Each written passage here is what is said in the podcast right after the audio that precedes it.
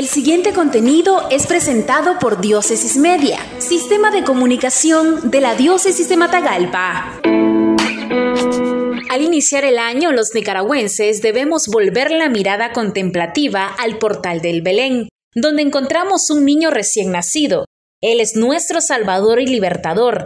En él encontramos la grandeza y pequeñez, servicio y proximidad, dijo Monseñor Rolando José Álvarez Lagos, obispo de la diócesis de Matagalpa y administrador apostólico de la diócesis de Estelí, durante la Santa Misa el domingo 2 de enero 2022 en la Iglesia Catedral San Pedro Apóstol de Matagalpa. Al iniciar un año, los nicaragüenses debemos volver la mirada contemplativa al portal de Belén ¿A quién encontramos ahí? A un niño recién nacido, un niño que se nos ha dado. Él es nuestro Salvador y libertador. En Él encontramos la grandeza que se hace pequeñez, el poder que se hace servicio la autoridad que no se convierte en autoritarismo, sino en proximidad. Pequeñez, servicio y proximidad.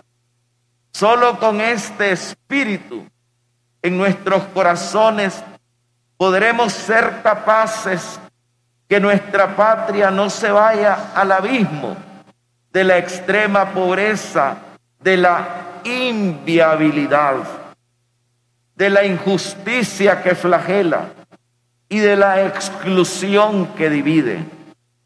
Solo con ese espíritu en los corazones se podrá ser capaz de terminar con un espiral de respuestas coyunturales y cortoplacistas de parches y soluciones rápidas.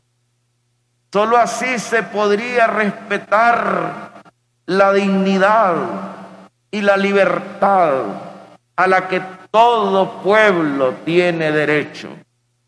Que el portal de Belén sea para Nicaragua el lugar donde la esperanza se reaviva porque Dios está con nosotros, su pueblo porque Él es pueblo.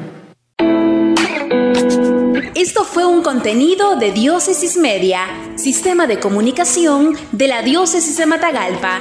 Síguenos en nuestra página web www.diócesisdematagalpamedia.org o en el Facebook de Diócesis de Matagalpa.